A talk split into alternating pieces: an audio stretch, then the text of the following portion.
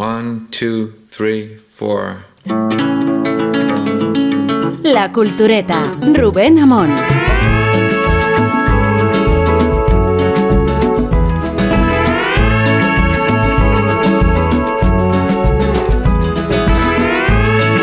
Feliz cumpleaños, señor Phillips. ¿Cómo lo sabe? Bueno, lo pone en la tablilla que hay en la sala de literas. Ahí también viene el mío, por cierto. 11 de enero. Será el 11 de enero de 1900. ¿Tiene usted una cara de niño? Yo tenía 22 años y él acababa de cumplir 25. Ambos éramos empleados de la Marconi Company, subcontratados por la White Star Line, la naviera del Titanic. Era el 11 de abril de 1912. Habíamos partido de Southampton el día anterior, luego hecho escala en Cherburgo, Francia, y finalmente íbamos a hacer nuestra última parada en Queenstown, Irlanda, antes de navegar hacia alta mar. Allí subieron los últimos pasajeros, pero también algunos bajaron. Eh, disculpe, buenos días. Eh, buenos días. Eh, ¿Le importa si le tomo una fotografía? Me llamo Francis Brown, primera clase. Eh, tengo que bajarme pronto. Eh, Harold Bright, encantado. ¿Tiene usted acento irlandés? Acento de Cork. Ahora estudio en Dublín. Eh, Soy seminarista, ¿sabe? Mire, eh, estoy documentando la vida sobre el barco y me gustaría mucho fotografiarles a ustedes también. Ah, me temo que el telegrafista principal está descansando. No, no, no, no. Usted quedará perfecto. Eh, Solo gírese, póngase los receptores en los oídos y haga como, como si yo no estuviera, ¿le parece? Saldría una fotografía desenfocada, casi fantasmagórica. Muy agradecido, señor Bright. Espero seguir viéndole por aquí. Se marchó y yo me puse al día con varios telegramas pendientes de envío. Y de hecho había uno suyo. El seminarista pedía permiso a su tío para un cambio de planes, continuar hasta Nueva York. Un matrimonio rico con el que había hecho amistad, supe después, se ofrecía a pagárselo. Baja de ese barco, provinciano. Así que Brown se bajó en Queenstown.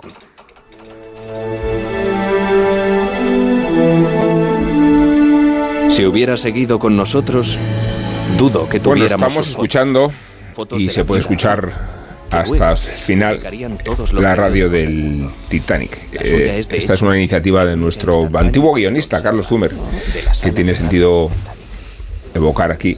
eh, por la conmemoración del Día de la Radio, por la conmemoración del hundimiento del Titanic, 112 años, y porque a Carlos Zumer tenemos que darle muchas razones de agradecimiento. Empezando por esta iniciativa que, se llevó a cabo esta misma semana y de la que queremos sacar cierta enjundia, porque no sé si vosotros, culturetas, sois muy titanicólogos. Eh, ahora vamos a ir de ser, resolviendo la cuestión. Rosa Belmonte, ¿qué tal? ¿Cómo estás? Hola, muy buenas noches. Guillermo Altares, ¿qué tal? Hola, ¿qué tal? Buenas noches. Sergio del Molino. Buenas madrugadas. Estamos aquí eh, como si eh, realmente eh, a bordo de un submarino, ¿no? Porque se nos ha alojado, puede El que en el, en Estamos el en el exilio. estudio más claustrofóbico de todos y nos sentimos un poco intimidados, ¿no? O sea que no nos viene mal hablar- Como en tercera. como en tercera, ¿verdad? Sí. Sí, además están las luces bajas, solo se ve la luz roja de la emisión y de verdad parece que estamos en Defcon, Defcon 1. ¿Cuál es el grave? ¿El Defcon 1 o el Defcon 5? Esto es como, los, ya no sé. como las quemaduras de primero o Bueno, tercer con la- grado, ¿no? que siempre se duda. Nunca sabes cuál Con la es. nueva arma esa de los rusos del espacio. No, no, no lo sabemos, la verdad. Bueno, os digo que la radio del Titanic tuvo mucha relevancia por la tecnología que revestía entonces eh, en aquellos grandes transatlánticos y por la actualidad. Sabéis que se encuentra la radio actualmente a 3.800 metros de profundidad y que su rescate hipotético está en manos del juez de Virginia, que tiene que decidir si autoriza su recuperación, como solicita la empresa RMS Titanic. Yo- O por el contrario, eh, si hace caso el gobierno de Estados Unidos, que se opone a la misión por los daños que pueda causar en un lugar considerado, además de histórico, pues un, un cementerio. Eh, tenemos la actualidad plena, tenemos la evocación de lo que sucedió, tenemos el centenario de la radio y tenemos a Carlos Tumer de protagonista de esta esta iniciativa que digo está en la parrilla de, de Onda Sí. Cero para quien la quiera escuchar son 34 minutos extraordinarios Yo en este caso también, ¿eh? estoy como cierto. sí, estoy como con el gobierno de Estados Unidos que se deje ahí, es eso, como, como, como la familia de Lorca, con Lorca, es decir, no, no, no, no desenterréis más, es decir, que se, que se quede donde, donde esté. Y, y, y luego hay una historia fascinante por, por, por- porque la, la, la radio se, se generaliza para uso militar en, en la Primera Guerra Mundial eh, eh, y ya se podían hacer comunicaciones y estos dos personajes que aparecen a- han aparecido al principio de la, de la grabación del podcast pues son los que están ahí y, y cómo, cómo se, se generan nuevos oficios porque hay, hay uno que lleva el aparato eh, y hay otro que es el marconista por, por, por, por Marconi. Es decir, me parece que, que es una profesión eh, estupenda, el marconista. Sí, bueno, lo de la radio del Titanic es una cosa que se le ocurrió a, a- a este chico, Carlos Tumer, que nos traicionó y nos dejó abandonados, ¿no? Nos- Sí. sí, también le, le guardamos admiración, pero también un poco de rencor también, por, por, por no haber... por- éramos poca cosa para él, se va viendo, ¿eh? que éramos poca cosa para él, se va viendo conforme pasa el tiempo que tenía razón. Está también el...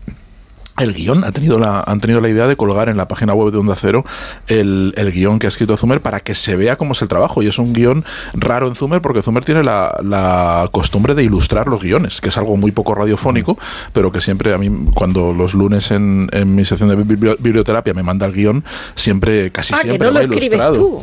El guion, Ah, no, yo, mira. yo eh, lo que digo yo sí, lo que digo yo sí, lo que dicen los demás va escrito por Zumer, eso ahí lo dejo. Pero sí, eh, que se le ocurra esta hilazón es una zumerada muy típica, ¿no?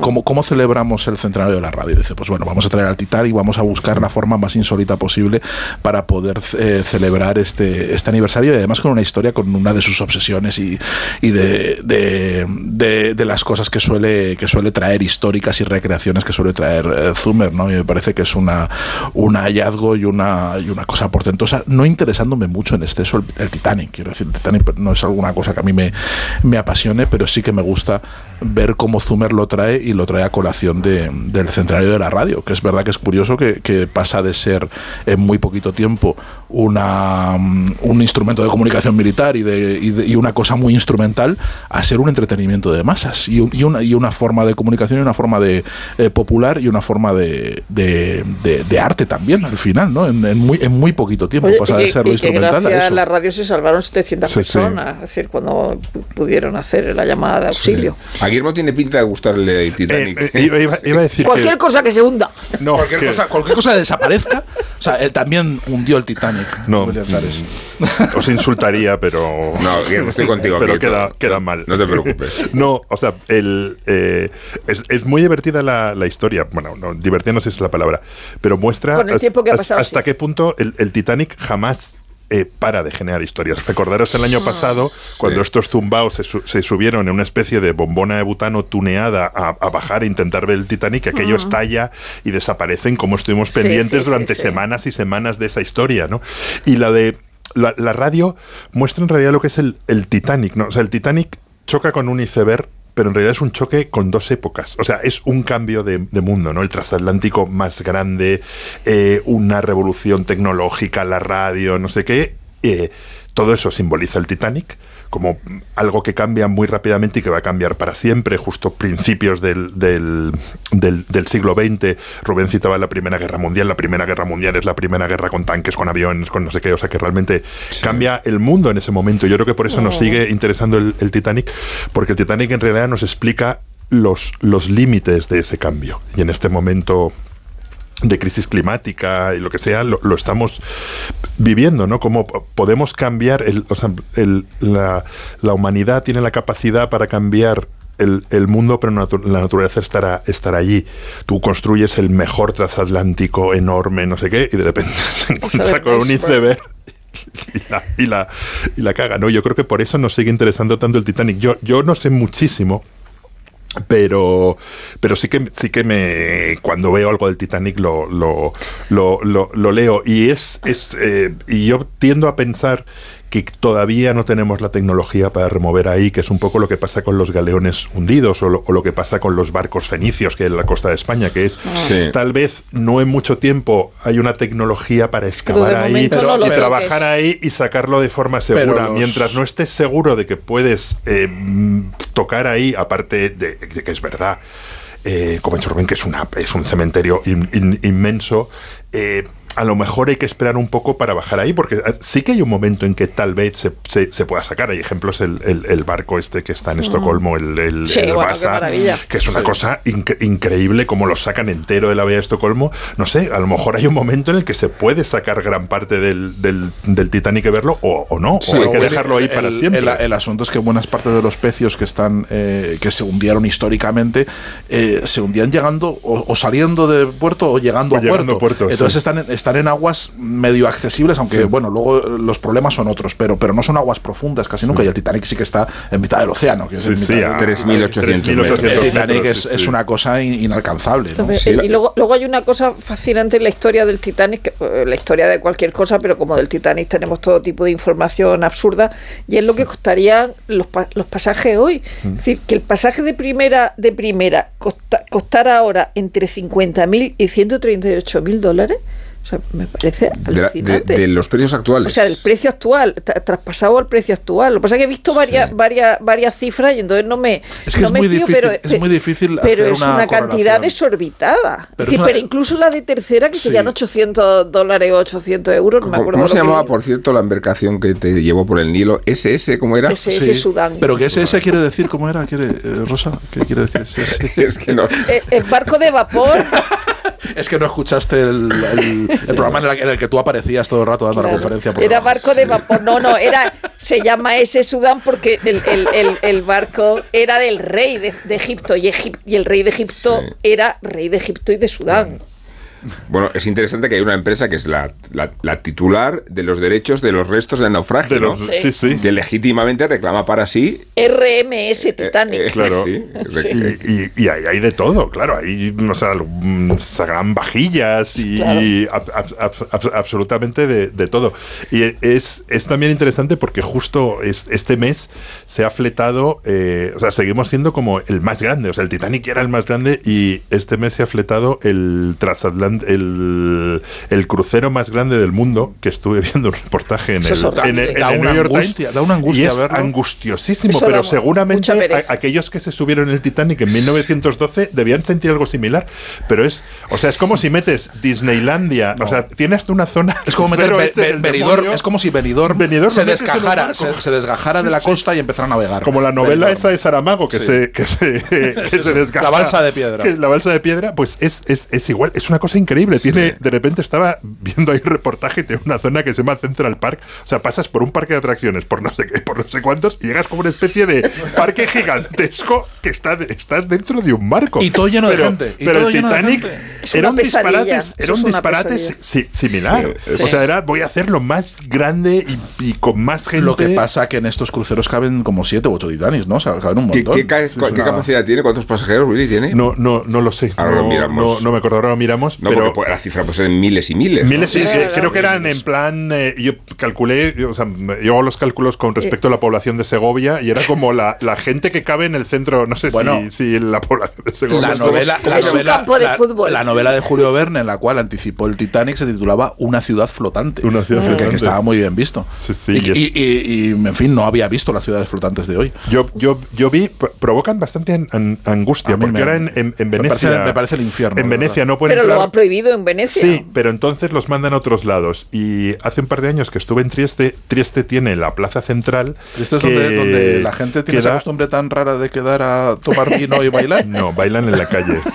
ignorantes. Y entonces, la, la plaza principal da al mar.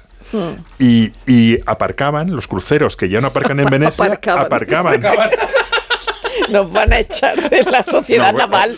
os No, le, no le van a invitar a otro SS Sudán. Que no, o sea, no es que no, es que no atracaban, aparcaban. O sea, era como cuando ves esas fotos antiguas de, de, de Cibeles lleno de coches o de Callao lleno de coches, era exactamente así. Entonces, lo, lo bonito de esa plaza de Trieste, que es preciosa, es que tiene tres, tres lados con edificios y otro es el mar.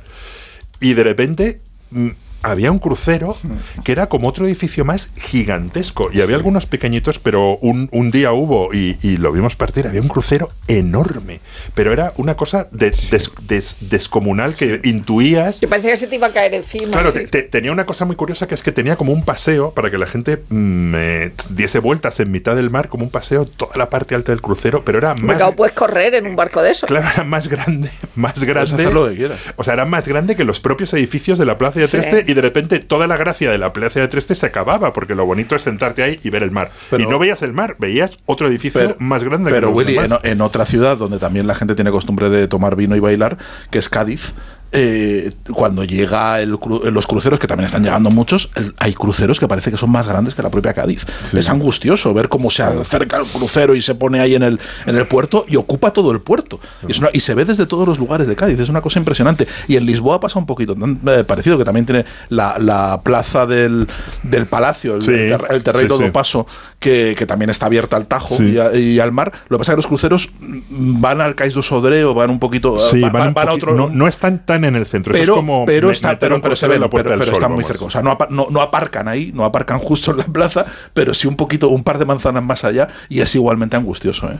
Bueno, tengo aquí algunas referencias eh, estadísticas sobre el Icon of the Seas. Mide la eslora 365 metros. Al- aviso al- Como los días a, del año. a los oyentes que nos están escuchando que un campo de fútbol tiene 110.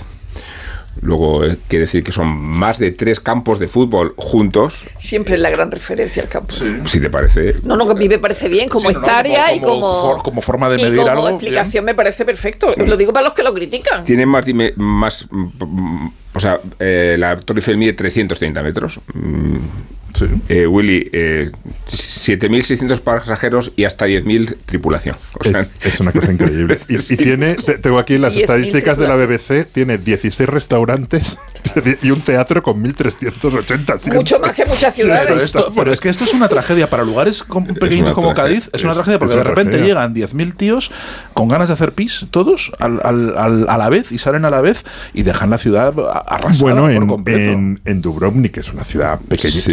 Pequeñísima, eh, am- am- amurallada, No la ves. ha- hay un momento en que tienen que cerrar las puertas porque ya cuando llega otro crucero más tienen que cerrar y un crucero no, no como cabe. este no te deja ver Dubrovnik. No te deja ver Dubrovnik. o sea, no es, no es el barco que atraca la ciudad, es la ciudad que, que atraca en el barco. En el ¿no? barco. Esto es un... Estamos, estamos en contra, ¿no? La posición editorial de la cultureta es en Bueno, contra con- del no, crucerismo. Contra el turismo en general. Totalmente. Contra el turismo de masa, contra el turismo en particular, eh, contra estas monstruosidades. Yo contra Airbnb, es decir, que no tiene por qué ir por, por cosas el, Hace falta, agua. hace falta más Sí, icebergs contra sí, estos. Pero, sí. pero es que ahora mismo estas monstruosidades, un iceberg como el Titanic, se lo pasan por encima. Quiero decir, no, no, no, no les hunde estas cosas. No, y además... eh, Como eh, diría Lucha Villa, tú a mí no me hundes. el consumo de, de De energía. energías fósiles que, con- los que Claro. estos... Y digamos, pues, el daño lo- medioambiental es, lo ¿no? que suelta al mar. Sí, no, todo- imagínate. Todo, o sea, eso. Tú imagínate esta, esta criatura.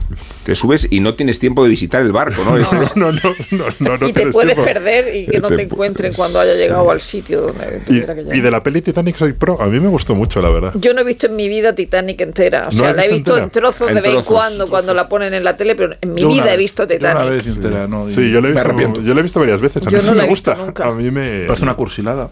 Bueno, pero el naufragio es impresionante. O sea, es verdad que Kate es un poco Winslet está muy bien, ¿no? Y luego tienes, pues, tienes eso para hacer eh, la disquisición de si la tabla servía o no servía la tabla y tal. Es decir, que una película que ha provocado muchas discusiones. Muchísimas discusiones. sí. Sí. Si Bueno, podía haberse salvado o no. tal.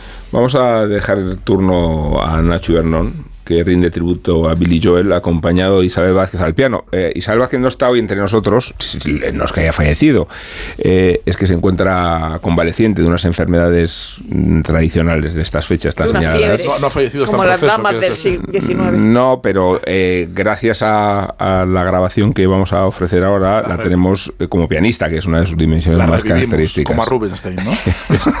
Eso es. Recomienda Nacho Ibernón mm, tres títulos de Fosse. Claro que, que no lo hemos leído lo suficiente.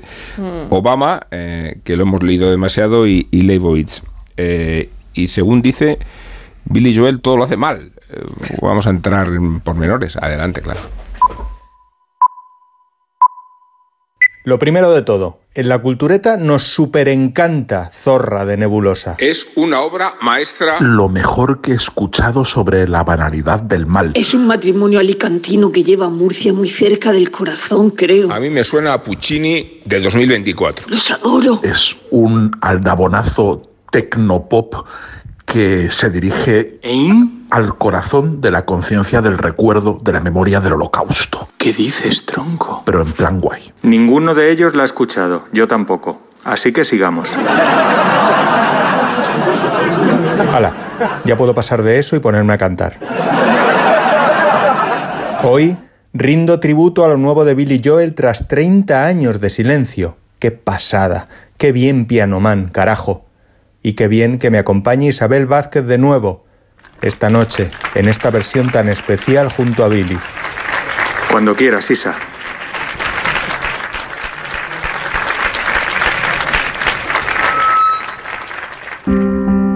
Gris, Wes Anderson, dime un libraco, una serie, un tostón. Da todo igual, si es cultural, te hago un resumen.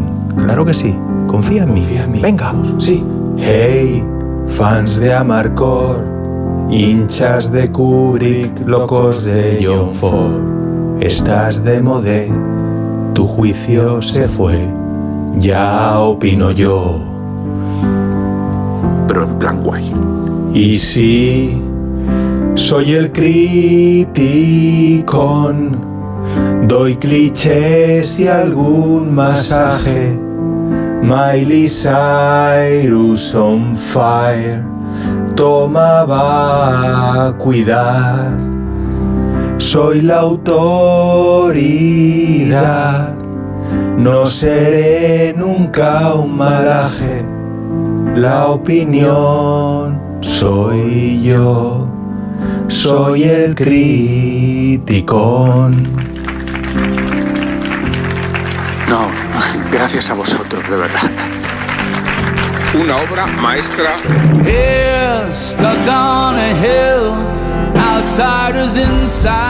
Vamos con las críticas ciegas de la semana. Esta vez tres libracos. Uno, Septología de John Fosse. Sin duda la mejor manera de descubrir al Nobel. Recopilación de su ahora afamada trilogía El otro nombre, ya es otro y un nuevo nombre. Una reflexión hipnótica y reposada sobre la existencia. Libro extenso y eficaz para los tiempos vertiginosos que corren. Editorial de Conatus. No la he leído. 2. Una tierra prometida de Barack Obama. Qué relato tan delicioso y pormenorizado. Cuántas confidencias en primera persona para colarnos en esos ocho años fascinantes de Obama en la Casa Blanca. Escrito durante el terror global de la pandemia, en 2020. En debate. Recomiendo. No lo he leído. 3. Wonderland de Annie Leibovitz. Leibovitz. De Annie Leibovitz. De Annie Leibovitz. Qué festín de imaginarios, cuántos viajes lejanos impostadas poses y estrellas del firmamento. Ahí, posando todos, mirándole a la vida, detenidos frente al objetivo cautivador de Annie. Ay, Annie. Imprescindible en salones amplios, con clase, que están esperando visitas interesantes. Nicole Kidman, Serena Williams, RuPaul, Kate Blanchett, Lady Gaga, Kate Moss, Karl Lagerfeld. ¡Wow! En Faidon. Ni lo he ojeado.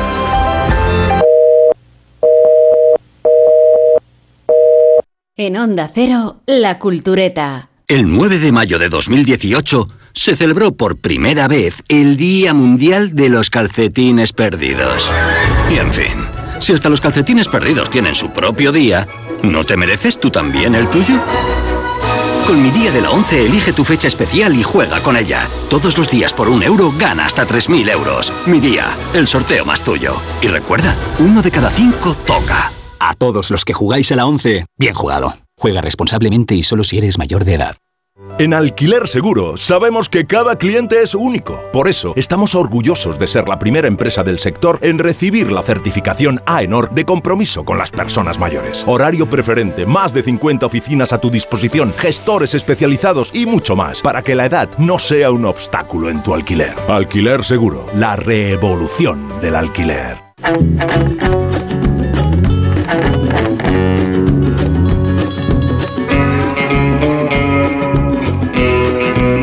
Cultureta. Rubén Amón. Onda Cero.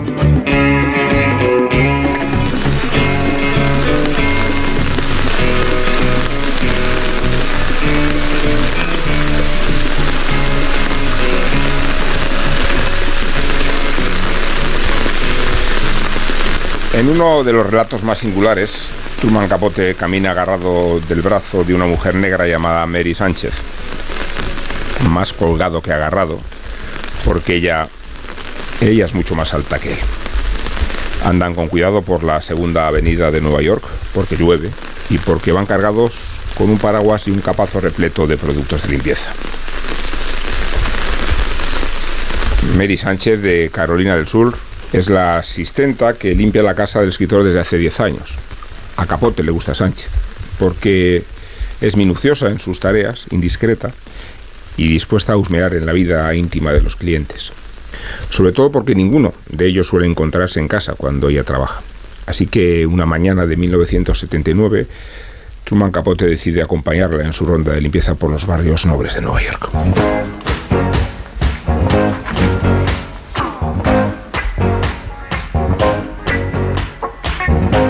En el relato, Sánchez y Capote limpian la casa de un piloto alcohólico. Lo delatan las botellas de licor que se reparten en los aviones y que pueblan su basura. Después comparten un porro o un cigarrillo de marihuana en el relato y pasan a la casa de un joven periodista que esconde un gran consolador en su armario. Y terminan el recorrido en casa de los Berkowitz, un matrimonio judío que vive en Park Avenue. Allí comparten otro porro, vacían la nevera e improvisan una coreografía al son de la radio. El relato termina cuando la señora Berkowitz, que descansaba en su habitación todo el tiempo, sorprende a Truman Capote y a Mary Sánchez colocados y despide a la asistenta entre gritos.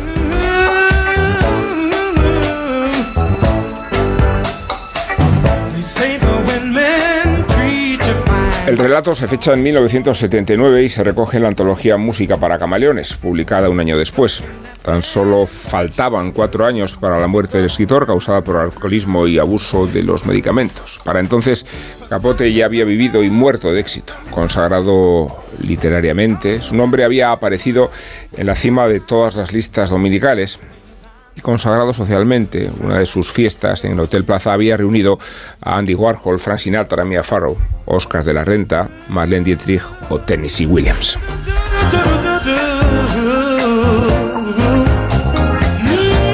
Como si el relato de Mary Sánchez fuera una metáfora barata de su vida, Capote abría con facilidad los armarios de la clase alta neoyorquina. Recogía su ropa sucia con la burla en la mirada y captaba los detalles con la crueldad de un escritor. Fue esa crueldad al escrutar la que le convirtió en un paria pocos años antes, con el escándalo que ahora ocupa la segunda temporada de Foyt, recién estrenada en HBO. Hello, ladies. Mind if I sit down? Oh, I wish you could, but we're being joined in just a second. We made New York the capital of the world, the center of everything. And who is at the center of that center? Truman. Truman. Truman Capote is our great protector, our best friend. We tell him everything, even the awful things we've all done to each other.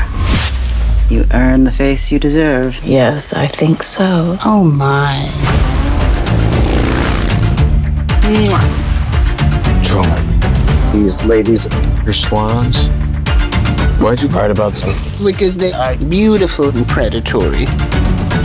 Why can't it be everything all at once? Sex, money, and an endless adventure. Ryan Murphy completa su serie de rivalidades con esta entrega sobre Capote, habrá que decir, y sus cisnes, pues así se refería a las mujeres ricas y despreocupadas con las que el escritor entabló amistad durante los años 70, Slim Keith, Babe Paley o Lee Rathwell, entre otras. Todas le dieron la espalda cuando, en 1975, Capote adelantó en la revista Square un capítulo de su próximo libro, Plegarias Atendidas. El texto llevaba por título el nombre del restaurante donde los cisnes solían reunirse, la Côte Basque, y él revelaba todas las confidencias de sus amigas con tal detalle que los seudónimos no pudieron protegerlas. Which is more powerful, do you think, friendship or love? Friendship. I mean, I actually, I, I think friendship and love are exactly the same thing. How do you mean? Well, obviously, sex is not love.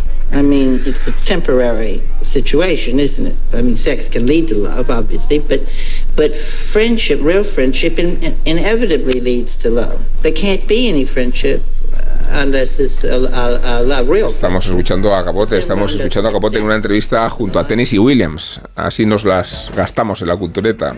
Y el escritor afirma que amor y amistad son la misma cosa, porque una amistad verdadera siempre conduce al amor. ¿Por qué motivos el escritor decidió aguijonear a la jet set, traicionar sus amistades y practicar una araquiri social? Son las incógnitas que rodean la publicación de Plegarias Atendidas. Ante la polémica que acabó, acabó con la mayor parte de sus amistades, a Truman Capote se le suele citar respondiendo ¿qué esperaban? Soy un escritor y me sirvo de todo. Y a veces se le cita con otra sentencia más contundente, casi, casi un principio estético. Nunca dejes que la verdad estropee una buena historia. Anda que no hemos escuchado esta frase en los periódicos y las relaciones.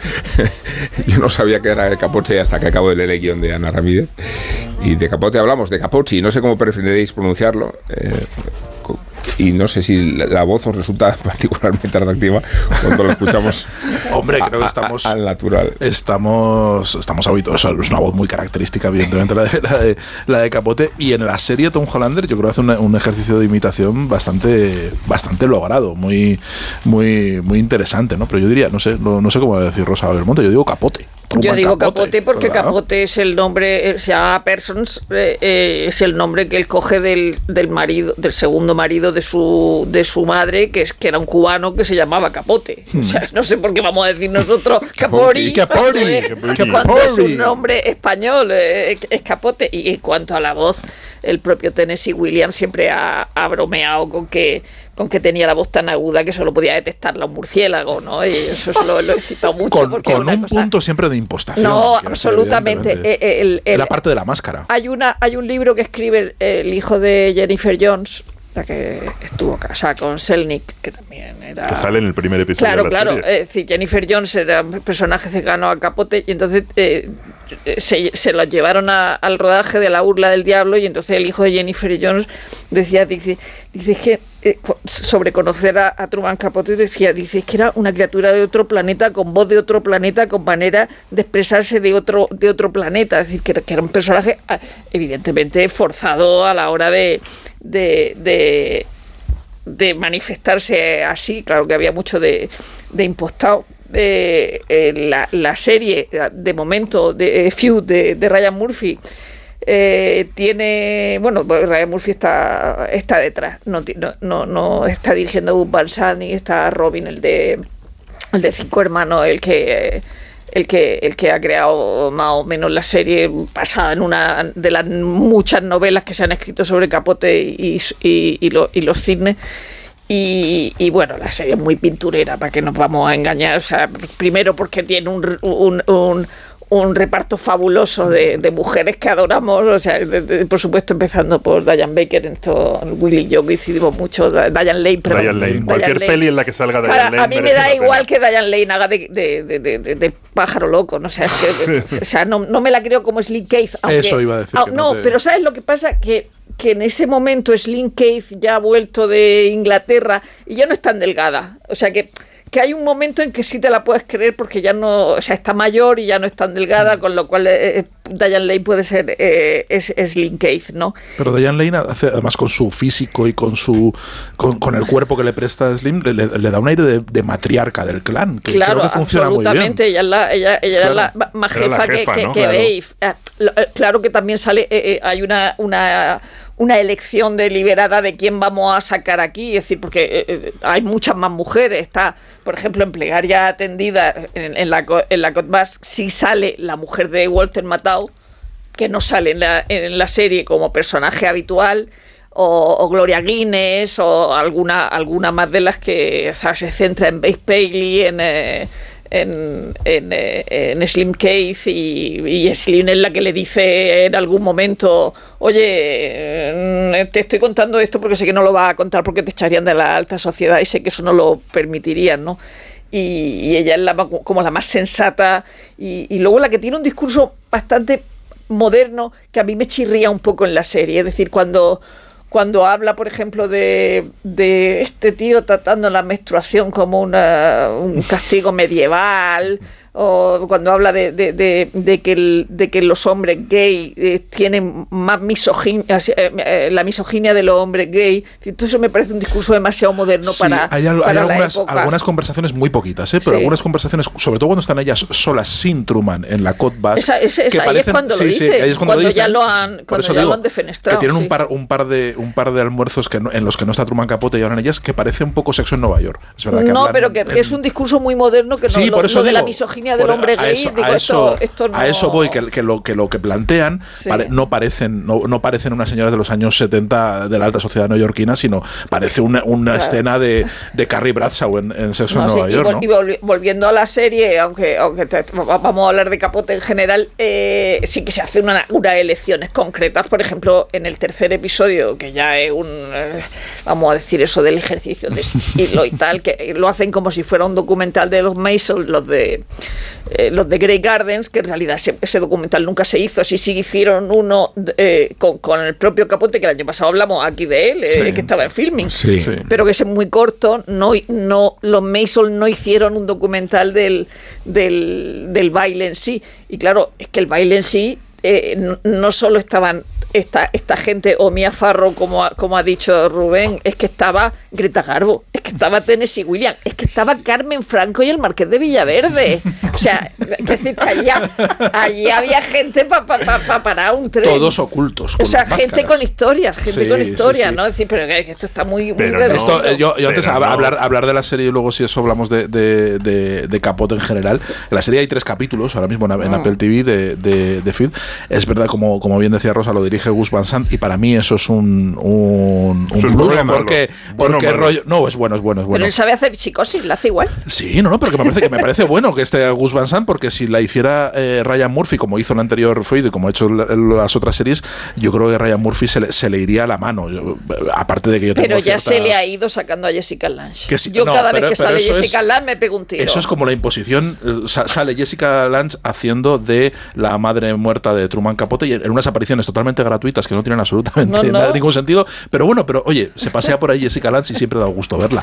Dice tres frases. Es John Crawford. Dice, dice tres frases y da gusto y está bien. O sea, dice, bueno, esto no tiene ningún sentido. es- lo han puesto aquí por meter a Jessica Lange. Pues ya está, pues sea, no pasa nada. A mí no me molesta en este A mí la serie, me, los tres capítulos que, que- que están disponibles me están encantando, de verdad. Me parece que es, No, no, muy que es, una, es, una, o sea. mara- es una maravilla. Incluso la parte más paleta de la serie que tiene que ver con...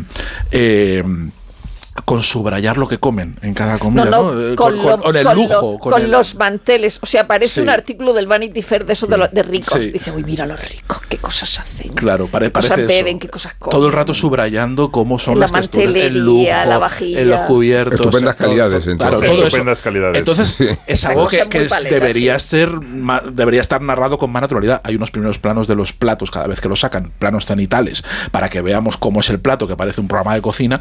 Eh, entonces, son cosas que a mí me, me- me resultan un poco gratuitas, pero, pero son muy menores, porque las interpretaciones, o sea, lo de Na- Naomi Watts como, como, Como como, Babe. Con ese pelo hacia arriba, que, que- que hay una escena en la que está el peluquero y dice, quiero que me lo subas más, quiero que me lo pongas más alto.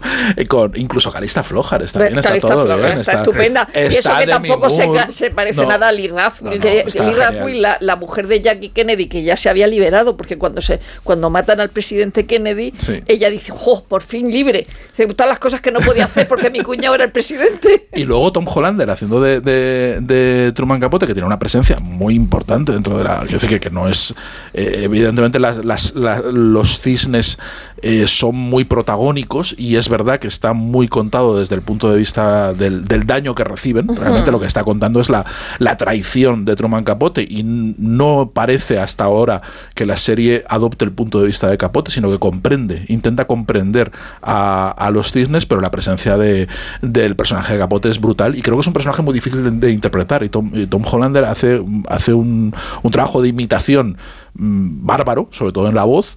Y, y en ningún momento parece un imitador. Yo Pero creo que es parece un ser repulsivo. es que lo es, es que, es que el, Claro. el, el Truman Capote de aquí es un es repulsivo. hijo de puta. Pero es que Es así, además, no es más. además eh, eh, Hollander ya había hecho de Primo Collins en Orgullo y Prejuicio, con lo cual ya sabía hacer personajes repulsivos, porque ese es el personaje más repulsivo de la historia de la literatura. Sí, eh, quien no fue, o sea, eh, quien no fue ese baile es Harper Lee y yo Sí. con Capote siempre he tenido esa relación. Amor-odio Es que son el- el me- yin y el yang. Claro, a Yo mí tengo una me- relación de odio-odio a Me, me- encanta eh, Capote. Mm. eh, siempre pienso que cualquier periodista tiene que pelearse y discutir Mm. con, con a sangre fría lo que se ha inventado, lo que no, lo que está permitido Ah, el lo periodismo, lo que, lo, lo que no. Me, tiene un- una novela que es esta que eh, se oyeron las musas, que es la historia Esa de esta com- maravillosa. maravillosa de esta compañía que De- va a de- representar por que va por eh, el- a- la Unión a- a Soviética, por a- Yerbés, lo- los a- negros, Le- sí, sí.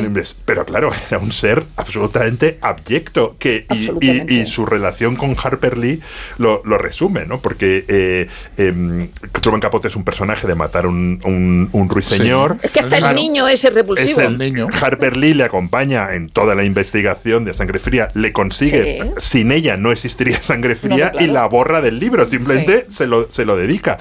Y, el, y acabó odiándola porque siempre pensó, primero porque ella gana el Pulitzer y él no, y siempre pensó, y, y- y detestaba el éxito que consiguió, que se hiciese tan pronto una película, que la película fuese tan buena, que fuese un libro imperece- in- in- imperecedero, no sé qué. Y, de y todas le- le formas, invita a la fiesta entiendo este, este planteamiento tuyo moral y ético, pero en este programa la línea editorial remarca que preferimos a un buen escritor que a una buena persona. ¿no?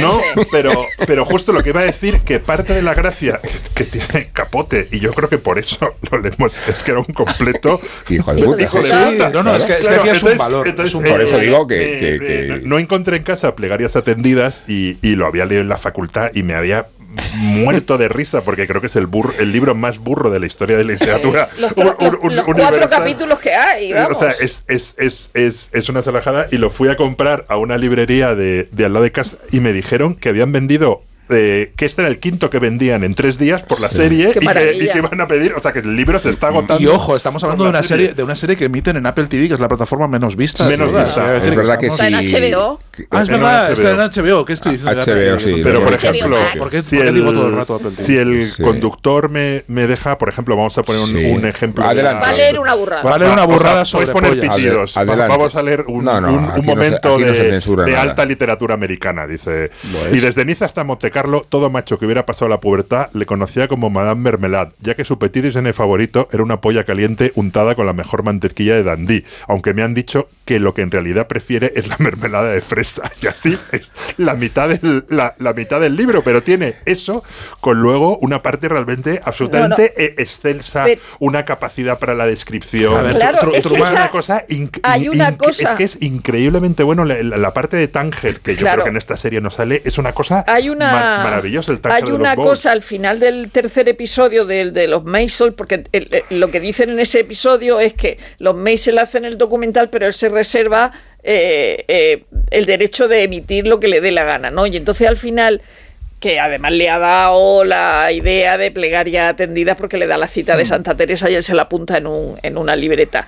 Y entonces le dice, es que esto eh, no es para verlo, es para contarlo. Y, y- y claro, ahí, ahí bien tenemos que resaltar que, que Capote es un estilista, Sí. que su prosa es superior a cualquier documental de los Maisel. O sea, eh, eh, bueno, y sobre todo porque los documentales de los Maisel son de una época determinada donde no, no hay Claro. una elaboración extraordinaria cinematográfica, sino que es poner ahí a, la- a las locas Claro. de, de Grey Gardens si, y... si- si me dejáis leer justo otro Sí, sí, trocito del- adelante. del- del- del mismo libro que refleja lo que también es el libro, o sea, la polla con mantequilla y luego la descripción de, de, de Tánger que dice... eh, eh, Tánger es un bloque blanco de escultura cubista expuesta contra un fondo montañoso frente a la vía de Gibraltar. Desde la cima de la montaña se baja por un barrio de clase media salpicado de fechales mediterráneos hasta llegar a la ciudad moderna, una miasma hir- hirviente de bulevares excesivamente anchos, rascacielos color cemento, hasta el laberinto de la casba circu- circundada por el mar.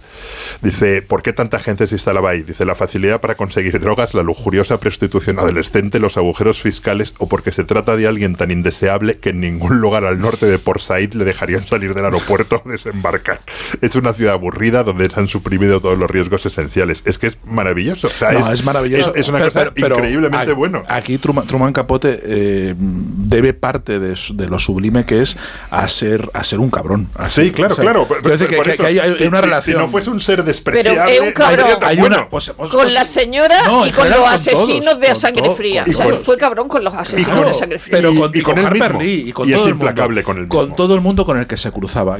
Lo que, lo que se ve, y creo que eso la serie empieza a reflejarlo bastante bien, es que eh, Truman Capote nunca, nunca va de frente, siempre, siempre traiciona a todo el mundo. Siempre, eh, porque podría se le ve venir, evidentemente. Podrían haber eh, visto, eh, los cisnes podrían haber visto que en algún momento iban a acabar en una narración de Truman Capote e iban, e iban a verse expuestas por, por lo más ácido y lo, y lo más terrible de la observación de Truman Capote, que era lo que le celebraban. Es que eh, son víctimas que van ellas mismas hacia la tela de araña porque si algo les gusta de Truman Capote, es, es precisamente esa capacidad de observación, esa, esa capacidad de, de- de- de darle la vuelta perversa y de ver el lado o- o, mm, de, de ver el lado ridículo y, y- y de retratar profundamente y desnudar a todo el mundo y eso se, se lo celebran.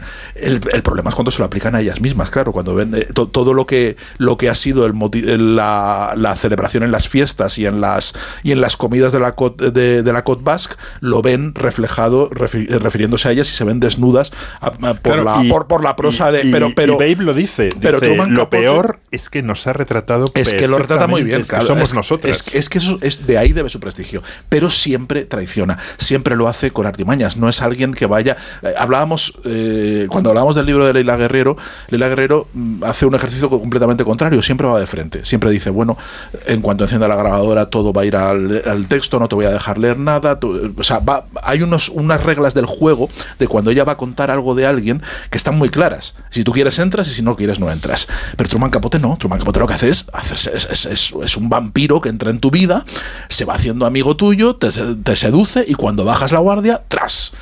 Apareces en un libro suyo como hizo con A Sangre Fría. ¿Qué pasa? Que a Sangre Fría no le importaba nada porque eran unos desgraciados, eran unos, unos asesinos desgraciados y no le importaba nada que se jodan los de Sangre Fría y los.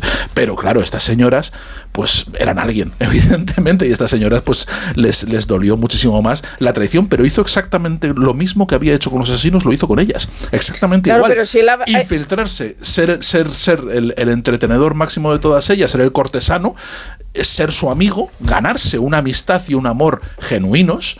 Y después traicionarlos rotundamente en el momento en el que menos se lo esperan. Claro, ¿no? si él siempre ha hablado mal de la gente, el problema es si te puedes permitir hablar mal de cierta gente y, esperar que no tenga consecuencias. Es decir, hay una, hay una carta muy famosa de, de Capote a, John Malcolm eh, Brignini eh, eh, desde Taormina en los años 70 que decía, Jit, André Jit, eh, vive aquí, se pasa las tardes enteras en la barbería dejando que niños de 10 y 12 años le jamonen la cara. Ha causado escándalo pero no porque le guste llevarse a los niños a su casa, sino porque les paga 200 libras, 20 centavos.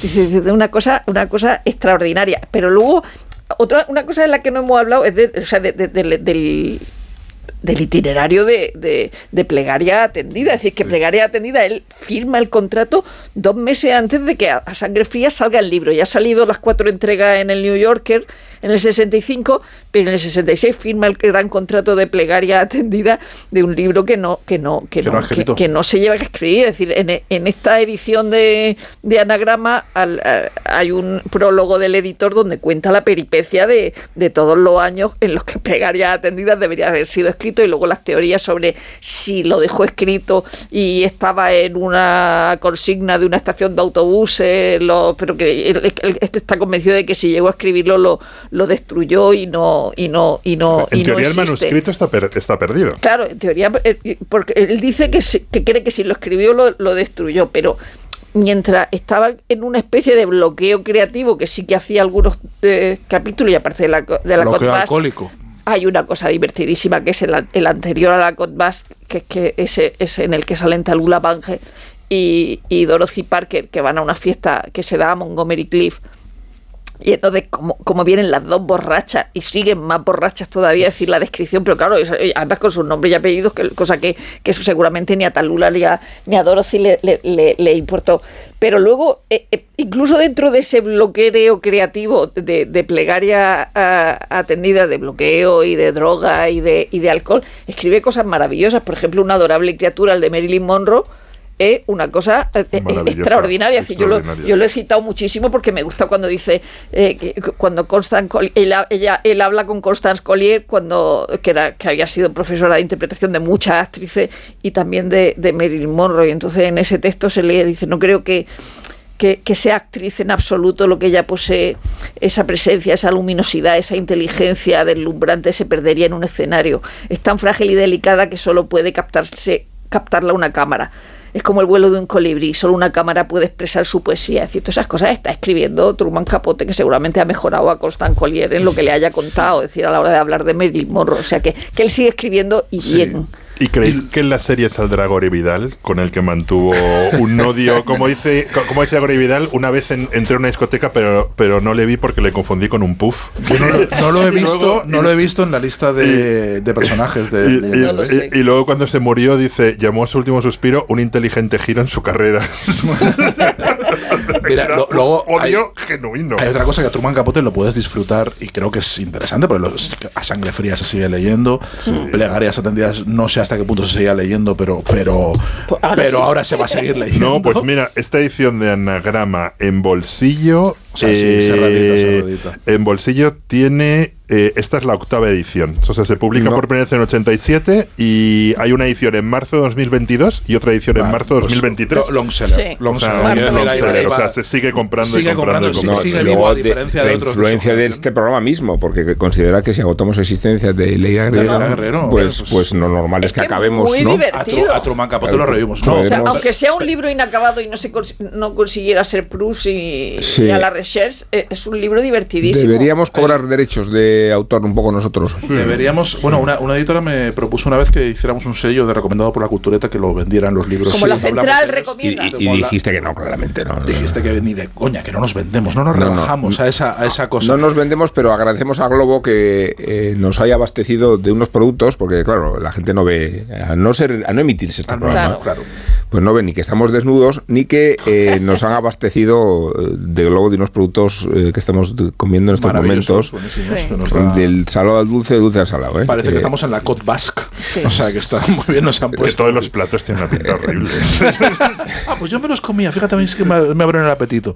Sí, bueno, perdón por el inciso, pero creo que es, es Sí, justo no, no. agradecer. Es justo, es justo ser agradecido cuando estamos aquí siendo nutridos por. También por- reclamo a la audiencia que todos los regalos que nos quieran hacer son pocos. Eh, Todos serán agradecidos también. sí, nuestro grado de, de- nuestra sensibilidad para aceptar regalos no Sí. conoce límites de todo tipo, ¿eh? Y, la- sea, y el tamaño del estómago tampoco. eso es, vinos de calidad, buen jamón, eh, foie, ¿no? Nos gusta más el salado que el dulce, ¿no? Más el salado que el dulce, pero nunca, nunca hemos rechazado unas buenas moscovitas. No, Eh, eso es verdad, eh, eso es verdad. Bueno, perdona, Sergio, pero... Estamos a favor del azúcar también. Estamos Sí. a favor del azúcar, estamos en contra de la esclavitud. Eh, Todo ya- ello- Ya que hablamos de sí, no, ¿no? ¿Vale? todo lo que le podría gustar a Truman Capote nos gusta a nosotros. Eh, Truman Capote lo que tiene también que es un personaje, o sea, lo que iba a decir es que se le lee y los libros en sí mismos, evidentemente, sin saber nada, puedes leerlo y disfrutarlo sin saber nada de Truman Capote, cosa difícil Sí. porque es un personaje pop muy... No, pues era una vedette. Era una vedette, evidentemente, pero claro, conforme pase más el tiempo, su personaje se nos distancia más, aunque, aunque se hagan series y aunque se hagan y aunque se convierta en un, en un personaje de ficción y, un- y en un mito, ¿no? Truman Capote. Pero los libros perviven, los libros perviven y, y es un escritor que tiene, su obra tiene valor en sí mismo, aunque en vida estaba muy ligada a su propia personalidad. Claro. Es decir, es un Sí. tipo de escritor muy del siglo XX que probablemente ya no existen ese tipo de escritores, ya, ya han desaparecido y que, que hubo una estirpe y eh, muchos, muchos vinculados con la homosexualidad, pero no necesariamente. No, muchos no, no, eran, no, no, no eran gays ni sublimaban su, su sexualidad, pero sí que es un tipo de escritor muy de- de- del siglo XX que, que, que se hacía una máscara. Como decía eh, Paco Umbral de Valle Inclán, se construyó una máscara de sí mismo. Dijo para comprar. Sí, claro. Ya, pero también él. Pero, no, pero por eso digo que él- eso era un reflejo. Eso iba. Que no, hombre, os, os reís antes de que haga el chiste. Joder. Se ha reído solo Rosa, De pero yo me río ahora. Vale. Evidentemente, maneras- Paco Umbral, es que cuando, cuando cuentan estas cosas, Sí. se cuentan a sí mismos, evidentemente son. Y, y Paco Umbral seguramente sea en España el único, el último escritor que quedó de ese tipo de, de, de- de esa estirpe, ¿no? De alguien que se construye un personaje que melodea también, se convierte en un personaje de, de- de- de la vida social, de la, jet- de la jet set, está siempre eh, en los salones, eh, moscardeando. Sí. Eso ya no existe. O sea, Es ya no, verdad. no, no, no, no. El constipaico, decía Lola Flores por la El bufanda. constipaico, sí, qué maravilla. Pero fíjate, eso, el, el siglo XX murió con Truman Capote. O murió con. O murió Pero bueno. como, como diría Nacho Pero una cosa, ¿no creéis que la serie tiene el riesgo de ca- caricaturizarlo demasiado, que de comprimir No. todas sus anécdotas? No, porque las películas también lo han hecho. Es decir, que es que un personaje muy comprimes en histriónico. pocos episodios todas las anécdotas. Es que él y- viene y- ya caricaturizado de fábrica. Es decir, es un personaje que él ya se hizo su propia caricatura, entonces previno que se le hicieran los demás. A mí me encanta- Realmente es muy difícil. Lo, lo- lo- lo- lo trágico no y lo sorprende. emocionante de este, de, de este tipo de escritores de Truman es que cuando son muy buenos, trascienden su propia caricatura. Y cuando no dan la talla, pues se quedan en, un- en la pura carcasa y, Sí. se van, y, se van, y se van disolviendo en el tiempo. Y Truman Capote queda como un escritor. Claro. Queda como un escritor que resiste a la caricatura que él hizo de sí mismo y que es insuperable por una caricatura que puedan hacer después. Sí. Es, es- es- es así. Guillermo, A- decías. Yo sí creo que puede, o sea, que puede pasar. A mí el primer capítulo me encantó, el segundo me cansó, Truman Capote, justamente el pero personaje. que y, el Ya, ya, pero tercero, Es que yo creo, yo, yo y el tercero me A volvió no a, encantar, seas- ta- tal vez porque esté rodado en blanco y negro, como si fuese un falso, un falso documental. El tercero es Tiene- precioso. ti- Tiene una escena impresionante de donde se muestra hasta qué punto es un Es ser humano malo. despreciable y, y- y malo. La de Demi Moore, la La de de- Demi Moore y, y- y repugnante. Y a mí sí me da miedo que me acabe, que me acabe mm, cansando, pero tiene razón Sergio, es verdad que es, que es imposible caricaturar al cari- caricaturizar a alguien que a vez es, es una propia Caricaturizar. que, que a, que a- que a la vez es una propia caricatura de Sí, mismo y que jugaba y que jugaba y que jugaba a serlo. Luego es verdad que en el segundo aparece la película esta de un cadáver a los postres que a mí me encantó. De repente Bueno, y he dicho, también- hace cuánto tiempo que no veo esa película. Y, a, Sí, verdad. y a la hora de que cuando él está viendo la televisión, también está viendo Family, aquella serie de televisión Sí. donde salía Rubinstein y Christy McNichols, Sí, que, aquí también, que aquí la Está lleno de esas, Sí, sí. De, de- de Y esos, como tele. diría, como diría eh, Isabel Vázquez, huevos de Pascua, ¿no? Que están los Easter eggs que están metidos en toda la serie. No, yo creo que es fascinante y además eh, la, la reconversión en, en mito, bueno, que ya venía, ya venía fabricada, es, es su persistencia. La persistencia y la, re- la reedición del mito de Truman Capote como, como personaje es fascinante. No creo que llegue a ser cargante porque es un Porque personaje de es, ficción, sí, porque ya lo era. Y yo lo que sí que veo es que, a no ser que fueras una de estas señoras de la Côte Basque, pues Truman Capote debía ser una persona que en pequeñas dosis, quiero decir, o sea, por- de, de Guillermo, de poquito a ¿tienes, poco. ¿Tienes una lista de tus obras preferidas de Capote? Seguramente, ¿no? Estaba buscando alguna cosa sobre, sobre sangre fría que lo tengo apuntado en el, en el, en el móvil. No, yo creo que. La sangre o sea, a fría mí- como novela la dejamos, sí, ¿no? sí, si tuviese que Como elegir. novela. Como novela. Si, si tuviese que elegir, aparte de la que he citado de. Música de- para camaleones. Sí. Música para camaleones, pero Sobre yo todo creo por lo que él cuenta. O sea, yo creo que hay, hay mm, pocas cosas que se que pocas obras que se mm, que en un oficio tienes que pasar por ellas no entonces yo creo que, que, que si eres periodista en algún momento dado tienes que transitar por a, por a sangre fría tienes que leerle tienes que pelearte con ella tienes que ver su técnica tienes que imaginarte lo que tienes que decir pues no esto no es legítimo porque se inventa diálogos que no, está adelante o al revés. Es un debate que me, Eh, me da o- muchísima pereza. a mí no. Pero El él, la reconoce sí que esa escena A del a mí- a final mí no. Del detective y la mejor amiga de una de las muertas, que se lo inventó. Claro, pero O como sea, periodista, te- técnicamente es, o sea, dices, Es todo ese novela. periodismo de investigación de entonces no sé quién se levantó y dio la luz y, y tal, todo eso está en la sangre fría. O sea, realmente es ahí. Pero es era donde otra se época, cruza- es decir, hoy no se le permitirían esas libertades o, o- o- o se le criticarían esas libertades. Leila se lo, se lo criticaría, ¿no? Sí,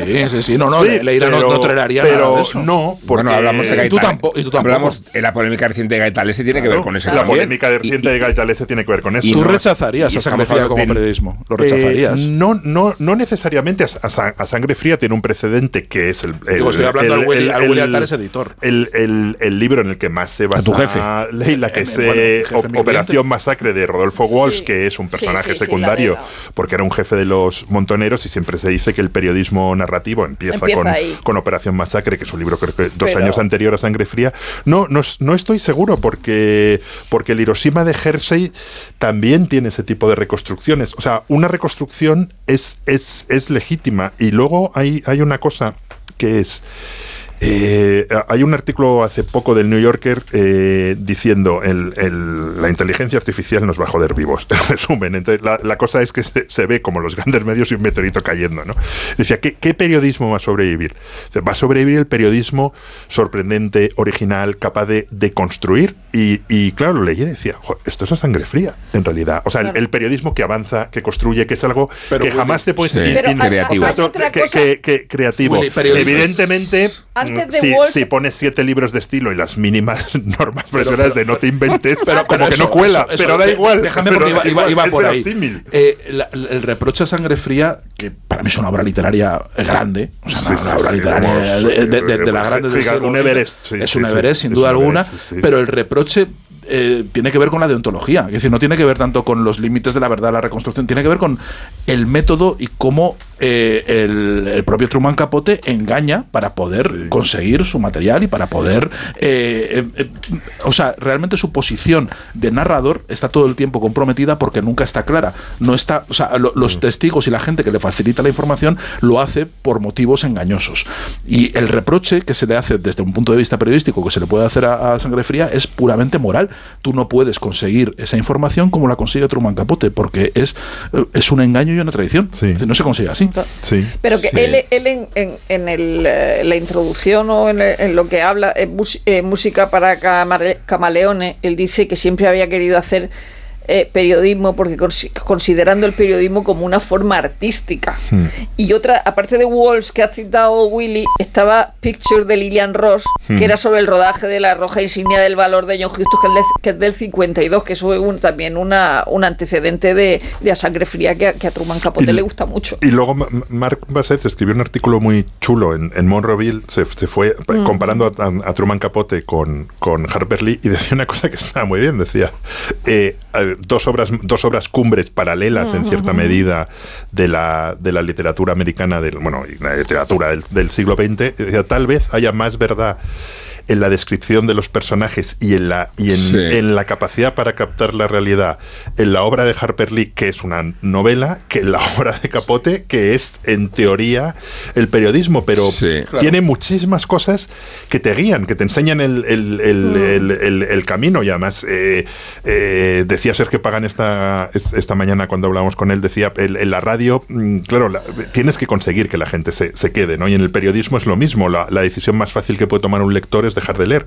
Y, y es imposible dejar de leer a sangre, o sea, es imposible. Claro, Eh, es, es difícil dejar de leer a sangre fría porque realmente si- si- siempre tienes un motivo para seguir, Claro, para seguir Es avanzando. que cuando, cuando damos la vuelta al periodismo, a qué debe ofrecer el periodismo para que consigamos que la gente pague por él, eso es lo que debe ofrecer el Eso es lo que periodismo. es decir, las noticias no son, no son nada. Aunque tú hayas Mm. conseguido el mayor, la mayor exclusiva del mundo, las noticias no son nada porque un minuto después te la han reproducido en otro sitio. Sí. Es decir, tú tienes que ofrecer la diferencia de la prosa, de la manera de escribir. Es decir, lo que hace Truman Capote, Sí. tienes que hacerlo en el periodismo. Es De decir, esa es la diferencia por un lo que hay colega que pagar. nuestro de un medio importante decía, pero ¿cómo tenemos la cara de pedir a nuestros lectores dinero por esto que les ofrecemos, no? Sí, claro. Por eso. Pero esa es la se- diferencia. Entiendo que habéis celebrado San Valentín como se merece, es decir, no celebrándolo, ¿no? Eh, Que es la única manera en que Era se puede miércoles de ceniza. Como lo habría celebrado Truman Capote. Sí, yo soy muy partidario de la decapitación de San Mar- de Valentín si no hubiera sido porque es, fue el origen de los lodos que sobrevinieron después, porque si lo hubieran dejado en paz igual no lo celebrábamos. Pero tiene un- una ciudad sentido celebrar San Valentín. ¿A- ¿Alguna más tiene que sentido que Verona? ¿Verdad que no? No.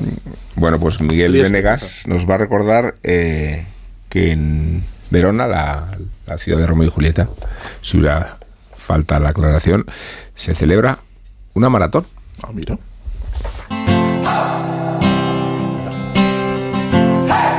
Si hay un lugar en el mundo donde entregarse al horterismo de San Valentín sin complejos, este es Verona, en Italia.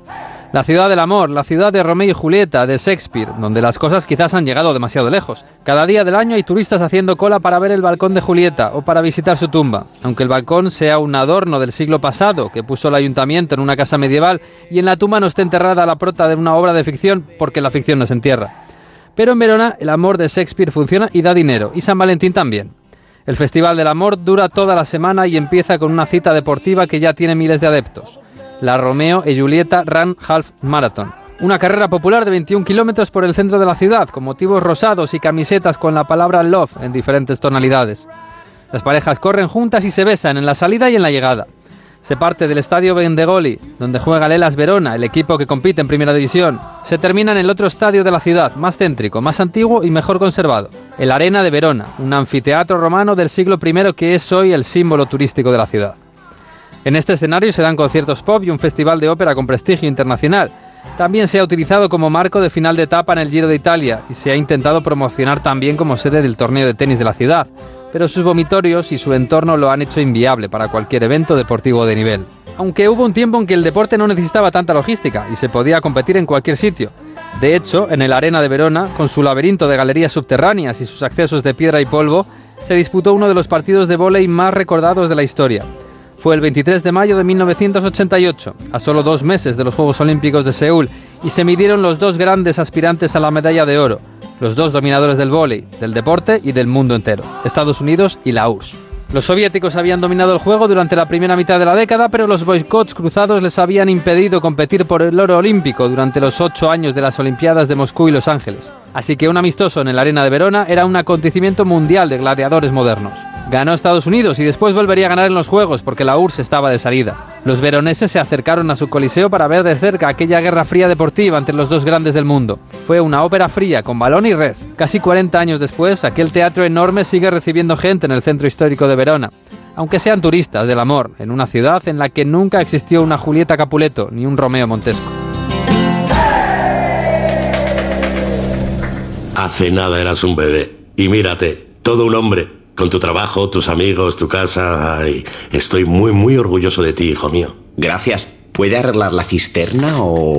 Tengo que encargar una pieza, pero sí, hijo mío, sí. Por 17 millones de euros uno se hace padre de quien sea. Ya está a la venta el cupón del Extra Día del Padre de la ONCE. El 19 de marzo, 17 millones de euros. Extra Día del Padre de la ONCE. Ahora cualquiera quiere ser padre. A todos los que jugáis a la ONCE, bien jugado. Juega responsablemente y solo si eres mayor de edad. En Onda Cero, La Cultureta.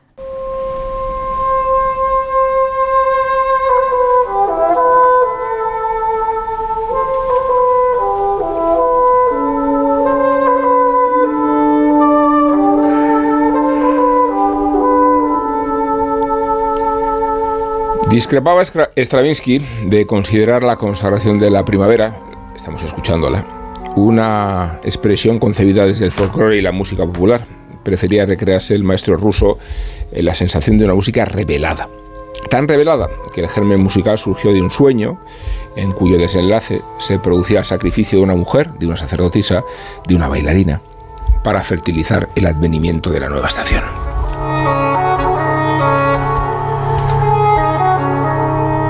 Semejante aparición nocturna intrigó tanto a Stravinsky que dedicó, decidió confiarse al pintor Nikolai Roerich, no en cuanto artista, sino porque era un experto en arqueología y mitos antiguos, incluidos entre ellos los episodios documentados de sacrificios humanos.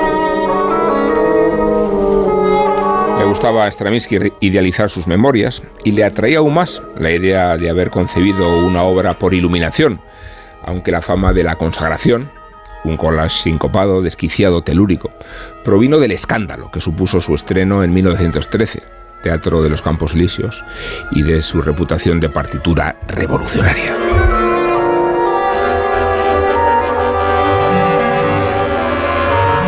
¿Revolucionaria? Nos preguntamos. André Bukocheliev enfatiza sus dudas en el libro sobre Stravinsky que ha publicado Turner, hasta el extremo de que considera la consagración una de las obras revolucionarias menos revolucionarias de la historia.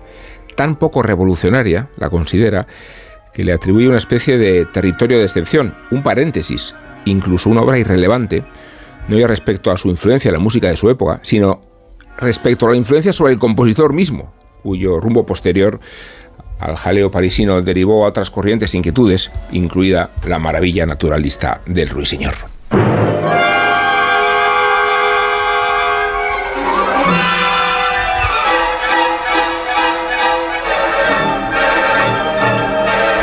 Puede tratarse de un enfoque radical, pero la originalidad de la teoría matiza las razones de la incomprensión con que Stravinsky se jactaba de haber cruzado un umbral estético, erigiéndose en timonel de la vanguardia, irritando a los espectadores con una música dislocada.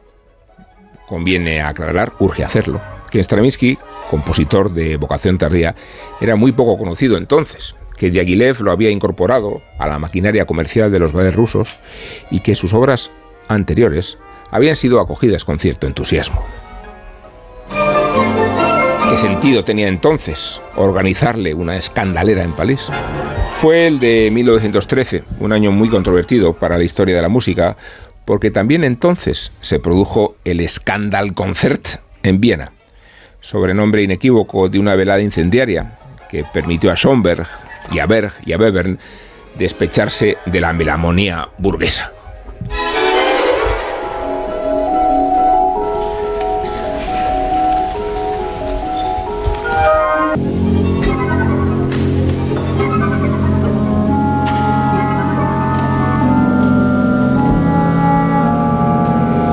Despecharse de la melomanía burguesa y no exactamente por razones musicales. La polémica de aquel concierto también respondía a la sobreactuación de Schomberg, indignado con los vieneses unos meses antes porque habían aclamado el estreno de los Lieder. Los estamos escuchando. Una obra revolucionaria que el compositor austríaco consideraba impropia del reconocimiento de sus coetáneos y mucho menos concebida para que le aplaudieran y la aplaudieran como si fuera una sinfonía de Haydn. Se retrató entonces un estado de animadversión recíproco que predispuso al fenómeno del Scandal Concert y que antecedió al jaleo descomunal de la consagración de la primavera, no el día del ensayo general, resuelto con calor, sino cuando el ballet se expuso al estreno. Proliferan las hipótesis, las versiones en el memorial del 29 de mayo. Una de mis favoritas consiste en que el empresario de Aguilev había abusado de los decibelios de la clac de tal manera que la estrategia del éxito programado originó una especie de reacción beligerante a la contra. Es posible, pero es más probable que la catástrofe no sobreviniera tanto por la obra en sí como por su ejecución, y no la musical, Pierre Monteux ocupaba el foso, sino la coreográfica, responsabilidad de un bailarín llamado Nijinsky, que fue inmenso, pero un coreógrafo discutido y traumatizado también, pues Stravinsky lo utilizó de chivo expiatorio. Queridos culturetas, hemos venido a hablar aquí de revoluciones poco revolucionarias y de revolucionarias no del todo comprendidos, y no abusaremos de Stravinsky más tiempo, pero sí de un colega al que ya hemos aludido y con quien coincidió Stravinsky cuando ambos compartieron el exilio de Los Ángeles. Arnold Schoenberg. Su apellido es una literación, una amenaza cacofónica, y es el protagonista de un ensayo musical que ha publicado Taurus y que se titula ¿Por qué Schoenberg? Aunque también hay otras perchas de actualidad que convocan la vigencia del compositor más influyente del siglo XX. La Fundación Juan Mach por su lado y el Teatro Real por el suyo, en la sede de la Abadía, proponen una versión escénica de Pierre Lunet, un ciclo de canciones que se inscriben en los principios fundamentales de la atonalidad, que entronca con la estética del cabaret vienés y que fue recibido con mucho más entusiasmo del que el propio Schoenberg hubiera deseado nunca.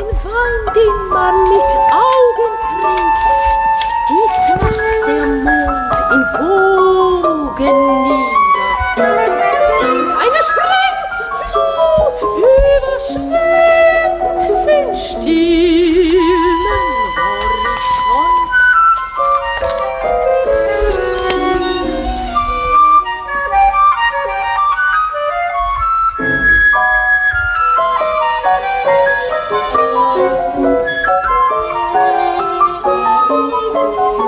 Bueno, el hecho que exista un libro, Sergio, que se llama Porque Schoenberg, nos habla en primer lugar de su vigencia. Y, también de otras dudas que tienen que ver con que por qué sigue siendo un compositor incomprendido y por qué cuando tenía que haberlo sido, que era en su época, fue mucho más aclamado del que hubiera querido y todas estas contradicciones que rodean a un compositor que lo mencionas ante el público melómano conservador y lo primero que hace es huir de la sala. Sí, sí, sí, bueno, de, eso mm, así está estructurado el libro, ¿no? Con la polémica siempre entre, entre Schoenbergianos y anti-Schoenbergianos, eh, y en la cual eh, Harvey Sachs, el autor, pues no termina de posicionarse, él, está un poco a favor, va a favor de obra de, de, Schoenberg, está a favor de obra, pero entiende también la las causas de espanto de la melomanía más convencional la, comprende perfectamente porque dice, bueno, alguien que va, quiere tararear, quiere encontrar el placer y la armonía en la música, pues quiere tocar las palmas, quiere, quiere silbar, quiere silbar las melodías, pues no, pero, pero fíjate, en su indagación sobre Schoenberg descubre cosas, o, al menos nos, nos, descubre a los que no lo sabíamos, algunas cosas muy, muy interesantes, ¿no? Por ejemplo, el, sentido del humor enorme que tenía, que tenía sobre, sobre sí mismo. Cuenta ah, un episodio de 1921 cuando va a pasar el verano a un pueblito de a un, a un pueblito de, de, Austria a un, a, un lago y el pueblo se ha vuelto antisemita. Estamos en los, mm, en los, en los, eh, en los prolegómenos de toda la tragedia. Entonces han puesto el- unos carteles por todo el pueblo del alcalde invitando a los judíos a que se den media vuelta y no vengan al pueblo, que no son bienvenidos. ¿no? Entonces eh, Schomberg se va con su familia, por donde ha venido, y le escribe una carta a un amigo diciéndolo, en este pueblo me detestan como si hubieran escuchado mi música. O sea, era todo- era todo- era- eh, hay, hay otro momento que por lo visto muy, muy divertido de, de- de- cómo era él y que revela pues cómo se tomaba cómo se tomaba a sí mismo no luego otras veces se tomaba muy en serio con mucha solemnidad pero hay otros momentos. Cuando le mandan a la guerra con 40 años eh, como oficial del ejército austrohúngaro el- cuando le van a hacer la inscripción el oficial que le está haciendo la inscripción le dice pero usted no será el polémico compositor Arnold Schoenberg y él responde alguien tenía que serlo y nadie quería así que decidí encargarme Sí. y ahí bueno las críticas eh, has puesto lo de 1913 hay un recoge algunas críticas algunas reacciones de la, de la música. Cuando se estrena en 1908 se estrena su segundo cuarteto en Viena. La reacción de algunas reseñas pone algunas y una es maravillosa. Di- dice eh, esta es del Neue Wiener Albenblatt ¿vale? la, la crítica que no era una crítica lo ponía como, un- como si fuera una crónica de sucesos lo que había pasado. Dice la composición no es una cuestión estética sino patológica. Por respeto al compositor asumiremos que carece de oído y que por lo tanto desde el punto de vista musical no está en pleno uso de sus facultades mentales de lo contrario el cuarteto tendría que ser declarado una alteración or- del orden público y su autor llevado a juicio por el Ministerio de Sanidad no podemos imaginarnos cuánto habrán pecado los suscriptores a los conciertos del cuarteto Rosé para hacer que el dirigente de esta agrupación incluya en su programa un ataque tan despreciable a sus oídos. Estos, estas reacciones a él le hacían sufrir, pero a la vez le reafirmaban en lo que hacía. ¿no? Y una cosa que a mí me ha sorprendido mucho, y ahora hablamos de, de, la imagen que tenía Schomberg de sí mismo, es que él, aunque ha pasado la historia como el transformador, el revolucionario, el que, el que cambia las reglas, rompe la baraja y cambia las reglas del, del juego de la, de la música contemporánea, ¿no? Con su sistema dodecafónico y con, lo- y con, y con la irrupción de la, de la tonalidad y llevando la música a un terreno eh, completamente distinto al que había, en el, en el que se había desarrollado hasta entonces, él no se veía así. Él se veía como el garante y el continuador de la tradición musical germánica, ¿no? Y Eso, eso, Desde eso- Bach, desde sí, Bach, yo no lo dice, él, él di- él- él dice Por Bach, la, cosa es Bach, Mozart, Beethoven, Claro. Brahms, Wagner. Mahler y después de Mahler voy Por yo, eso dice, se llama es la- Segunda Escuela de Viena. Claro, Que es lo que hay que hacer. Y es lo que hay que hacer. Dices que el único camino posible, después de todo lo que había hecho esta gente, es. es. esto, Claro. es transitar eso. Y esa visión, eh, mm, con- desde ese punto de vista, los que tenemos el oído menos educado para poder eh, encontrar la belleza e incluso la emoción, a mí me cuesta. Quiero decir, a mí me cuesta en la tonalidad, o sea, un oído acostumbrado a la música tonal y acostumbrado a las, a las armonías eh, de- clásicas. Sabemos lo que es triste, sabemos lo que es alegre, sabemos. Sí. eh, eh, interpretamos enseguida.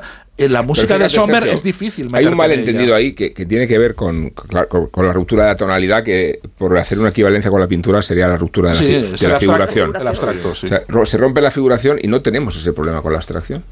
Y, y no tenemos problema seguir una exposición de Rozco. eh, eh, como la que hay en París, donde hay una ruptura total de la figuración. Y, y- y el expresionismo de contemporáneo a, a Schoenberg, en el ámbito pictórico, en el ámbito cinematográfico, hasta en el fotográfico. Pero hay una razón, No-. Pero y en Si no no, no, no lo percibimos como, como, como la agresión que nos que a cierto público le produce Schoenberg. Pero, hay- pero hay y, una y- razón. y tú has establecido un itinerario que tiene que ver con los límites de la música donde estaban. Eh, y una vez que Wagner lleva el límite de la armonía donde la Mm. lleva en Tristán y Solda y donde Mahler lleva su décima de Mahler, el primer movimiento, el único que queda, o la novena, me da igual, hasta el límite de la melodía, se ha explorado tanto recorrido que no cabe otro sentido que el que Schoenberg eh, concibe. Y, y- y a mí me impresiona de verdad que los públicos de hoy, cuando van a ver La llamada o cuando van a ver eh, Moisés y Aarón, obras que tienen más de 100 años, Sí. se perciban como si fuera mm,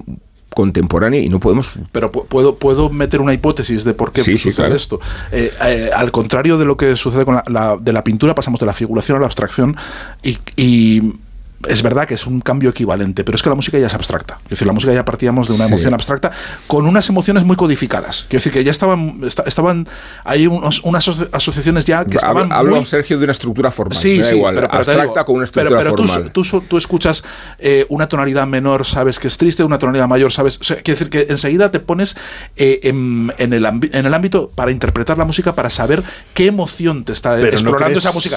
Con la tonalidad es difícil. Yo creo- Tienes que hacer un ejercicio. Creo que si uno escucha cuesta, el me- el me de Alban. Berg, no pueden emocionarse. No, no, pero, pero requiere, pero creo que requiere un compromiso de escucha que no requiere Pero- la música Mm. tonal. Pero, pero es que, Que no hay una. requiere. Pero el, el esfuerzo que requiere la abstracción pura de la pintura, el expresionismo pictórico, y, y cuánta gente se ríe de la pintura eh, no, no figurativa diciendo que esto lo puede hacer mi sobrino, ¿no? O No, sea, pero, el caso, pero que hay una prueba que, que- que no, no, ha ter- no ha terminado de imponerse. Mahler se impone. Mahler se impone, está, está en el repertorio. No, de si- todo el mundo. si el, melómano, no- el, melo- el melómano más, conver- No más solo- no- conservador. Pero es que dentro de, lo- Mahler. de los propios músicos, los propios músicos sabían que la tonalidad se había, se había Ah, acabado. Lo que pasa es que ellos no se atreven a hacer lo que hace, lo que hace. Schomberg y Schomberg es el que se atreve. Pero incluso dentro de los músicos podemos leer a, a Prokofiev lo de eh, el, el equivalente a esto lo hace mi sobrino, que es cuando dijo la primera vez que escuché a Schomberg tuve la impresión de que alguien había cogido todos los cajones de su escritorio y los había arro- arrojado por las escaleras. Pero por otro lado tenemos, la- hablando de abstracción, tenemos la abstracción de un señor en un atril y una orquesta y todo esto sonando. Pero en realidad toda esta música no sé muy familiar por el cine, porque el Sí. cine de, de los años 50 a los años 70 es fundamentalmente atonal, porque el planeta de los simios de Jerry Goldsmith Sí. es eso. Porque Parte el de cabo, Hitchcock, sí. el cabo, eh, porque Bernard Herrmann, el cabo del la terror, influencia de Schoenberg es el, gigante. ca- el- Sí, el sí, sí. cabo del terror es Schoenberg, porque Bernard Herrmann utiliza a Schoenberg para hacer el cabo Pero del eso, eso lo dice. Harvey Sachs en el libro. Es Lo que- dice, dice, estamos muy acostumbrados a escuchar eh, música tonal, la- de- Pero de- claro. después- pero, pero la escuchamos, pero no la West Side escuchamos. Story, Leonard Bernstein Claro. es atonal. Pero lo que en- viene, en- lo que lo que la lo que viene a decir, o su, su argumento, eso es, es discutible, es que no estamos acostumbrados a escucharla sin más. Quiero decir que la escuchamos como Por acompañamiento eso te he dicho de la otras cosas. del Por señor eso, en el claro, atril claro. la orquesta, porque Sí. tú estás viendo el planeta de los simios, ya lo, ya lo, ya la, los- la Guillermo, gente corriendo sí. delante de los caballos con monos encima y está oyendo música Pero- tonal maravillosa. Pero yo sin, sí, como sabéis, tengo un oído enfrente del otro. Pues te te favorece, hombre, entonces. Pero esta- esta coquetería- esta coquetería ya no te la admito, Sin, sin- Altares. sin saber nada de, de música, en realidad Schomberg en cierta medida es el destino que tienen las, las, las vanguardias. O sea, sin el surrealismo del que se cumplen 100 años, eh, ahora mismo nos chocaría muchas cosas del surrealismo, pero sin el surrealismo no se puede entender la, la- la mitad del, del- del cine contemporáneo y sin Schomberg seguramente no se puede entender la, la mitad de la contemporánea. Y luego el otro día escribía un artículo da- David Granda, David Granda eh, desde Viena sobre el Museo de Schomberg en, en- en Viena y empezaba con críticas similares a las que leía a las que leía Sergio con cosas como todas las interpretaciones de sus obras en Austria y Alemania han provocado disturbios, cargas policiales, ingresos hospitalarios de los heridos Imagínate. y cada vez en la morgue. Dice, un público respetuoso y bien intencionado se, se echó a reír al instante. Críticas de 1913, 1914 es el, el- la entrada del museo. Y luego eh, David visitaba el museo con, con la conservadora principal y decía tal vez lo, lo más importante es asistían a una revolución musical en la que no había escala de grises, con Schomberg todo era blanco y negro. ¿Qué concierto de música clásica podría provocar hoy semejantes Sí. altercados?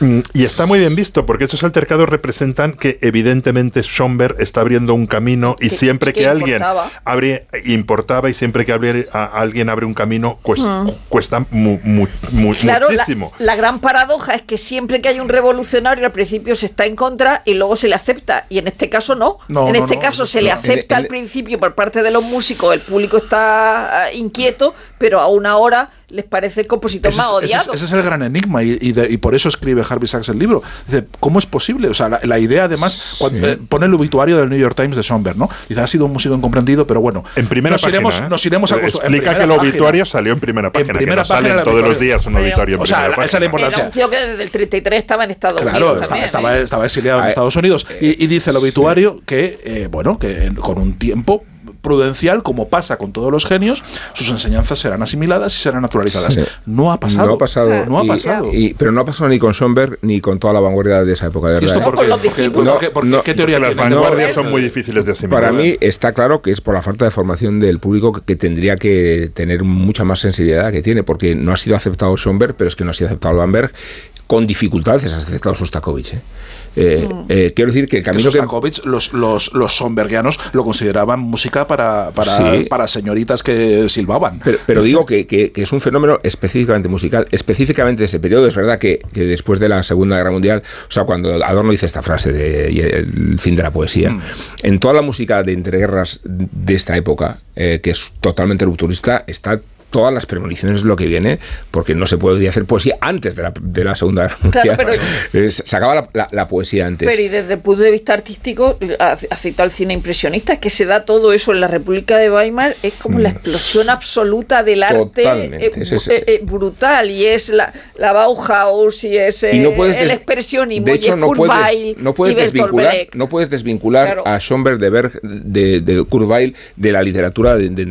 Es que en el 24 de muere Alfred Kafka, ¿no? Doblin, es decir, to- todo la literatura también. Incluso una la cosa, pintura. una cosa que dice Sibelius de Somber, dice lo, lo mejor, su mejor legado son sus discípulos. Dice, Bueno, es que si, son sus si hacemos el inventario de, de- sacado de- un libro de Sibelius también. bueno, es que el- el- los alumnos, hemos dicho Berg, hemos dicho Berg, Anton Brever. eh, John Cage, si, te vas, si te vas a Estados Unidos. Ullman, o sea, creen que todos los compositores que luego se fueron a Hollywood, y esa es otra historia interesante de, de, de Schoenberg, su desarraigo, ¿no? En Estados Unidos, ¿no? su, su exilio, que es mucho menos segundo que fue el de Stravinsky. Claro, pero aquí en, en un momento dado del, del- del libro, a mí me, me ha entretenido mucho, me encantó el capítulo final del- de Los Ángeles, el capítulo del Ah. exilio, que es durísimo, pero claro, cuando descubre el mundo de los judíos vieneses, dices que solo con Schoenberg y con, y con No, Sigmund que- Freud claro. y bueno, con Karl Kraus, que es menos conocido, pero dices, dos, o sea, ¿qué dos personas han cambiado el mundo? ¿Qué dos creadores? Pues seguramente Schoenberg, que abrió otra forma de entender la música, y Freud, que abrió otra forma de entendernos a nosotros, a nosotros mismos. Pero la lista, es que no la, no la encuentro, no sé cómo te enseñará, pero la lista de judíos, vieneses, relevantes, No, o sea, re- es una cosa in- Bueno, de- in- de- de- increíble. de yo esos- creo que- esos se ha hay, escrito otro, mucho. hay otro libro estupendo de acantilado de Charles Rosen que se llama Schoenberg Solo, que tiene 128 sí, eso, sí. páginas, que está muy bien, aparte de este. Solo quería recomendar muy mucho la lectura de Porque Somber porque creo que eh, pone el debate en el centro y para quien quiera acercarse y quiera eh, perder el miedo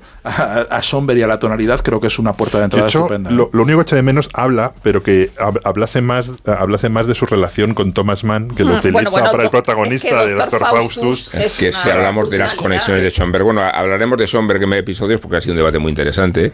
Nos lo reclama la audiencia. Mm, El tiempo nos reclama que tenemos que terminar. Agradecemos a Gemma Esteban que nos haya llevado y conducido desde el otro lado de la pecera. Agradecemos a Ana Ramírez sus labores de guionista. Agradecemos a María Jesús Moreno su trabajo infatigable como productora. Y os agradecemos a vosotros tres.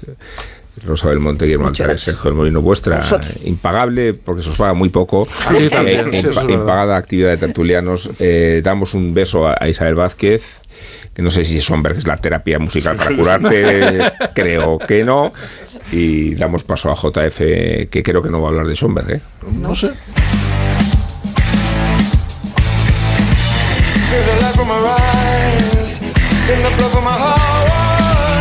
Conociendo sus valores, no asimilamos que Pearl Jam se convierta en un bien de lujo reservado para unos pocos privilegiados. Así se cierra la carta abierta de estúpidafregona.net, un grupo de fieles seguidores de la banda de Seattle, que han visto cómo de la emoción pasaban a la desolación tras conocerse los precios de los próximos conciertos de Pearl Jam en España, a celebrarse los días 6 y 8 de julio en Barcelona.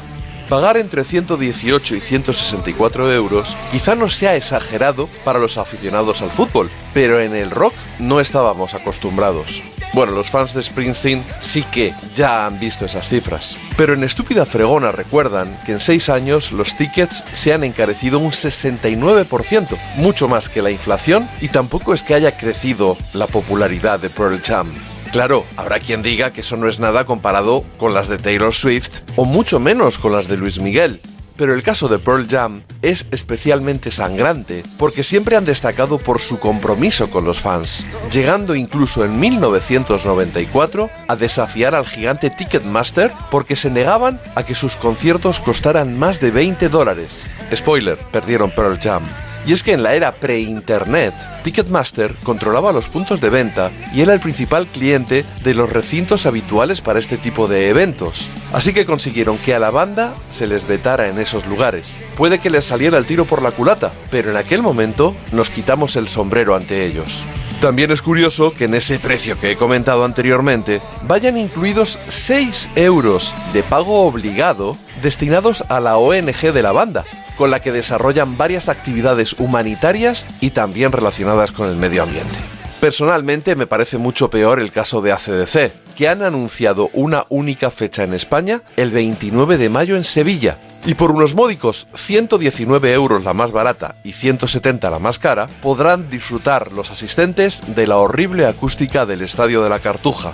Y además, la mayoría verán a sus ídolos a través de una pantalla. Vamos, como si estuvieran en el sofá de su casa, pero más incómodos y con las cervezas mucho más caras. Además, con un inconveniente serio, y es que desde el fallecimiento de Malcolm Young, muchos nos resistimos a validar como ACDC a la actual formación, en la que solo se mantienen el cuasi septuagenario colegial Angus Young y el cantante Brian Johnson, que dicho sea de paso, se encuentran en un estado de forma bastante mejorable, en realidad propio de su edad, como bien pudimos comprobar hace unos meses en el festival californiano Power Trip. A diferencia de Pearl Jam, todo hay que decirlo, que al menos los de Seattle siempre son una garantía de un gran concierto y en el Palau Sant Jordi se les podrá ver a una distancia razonable. En cualquier caso, si saben contar, que no cuenten conmigo, ni los unos ni los otros. En realidad, ningún concierto grandilocuente, porque la verdadera esencia del rock se disfruta en las salas, ejecutada por artistas mucho menos reconocidos y a unos precios razonables, a veces por poco más de 10 euros, como por ejemplo esta misma noche La Perra Blanco en Madrid.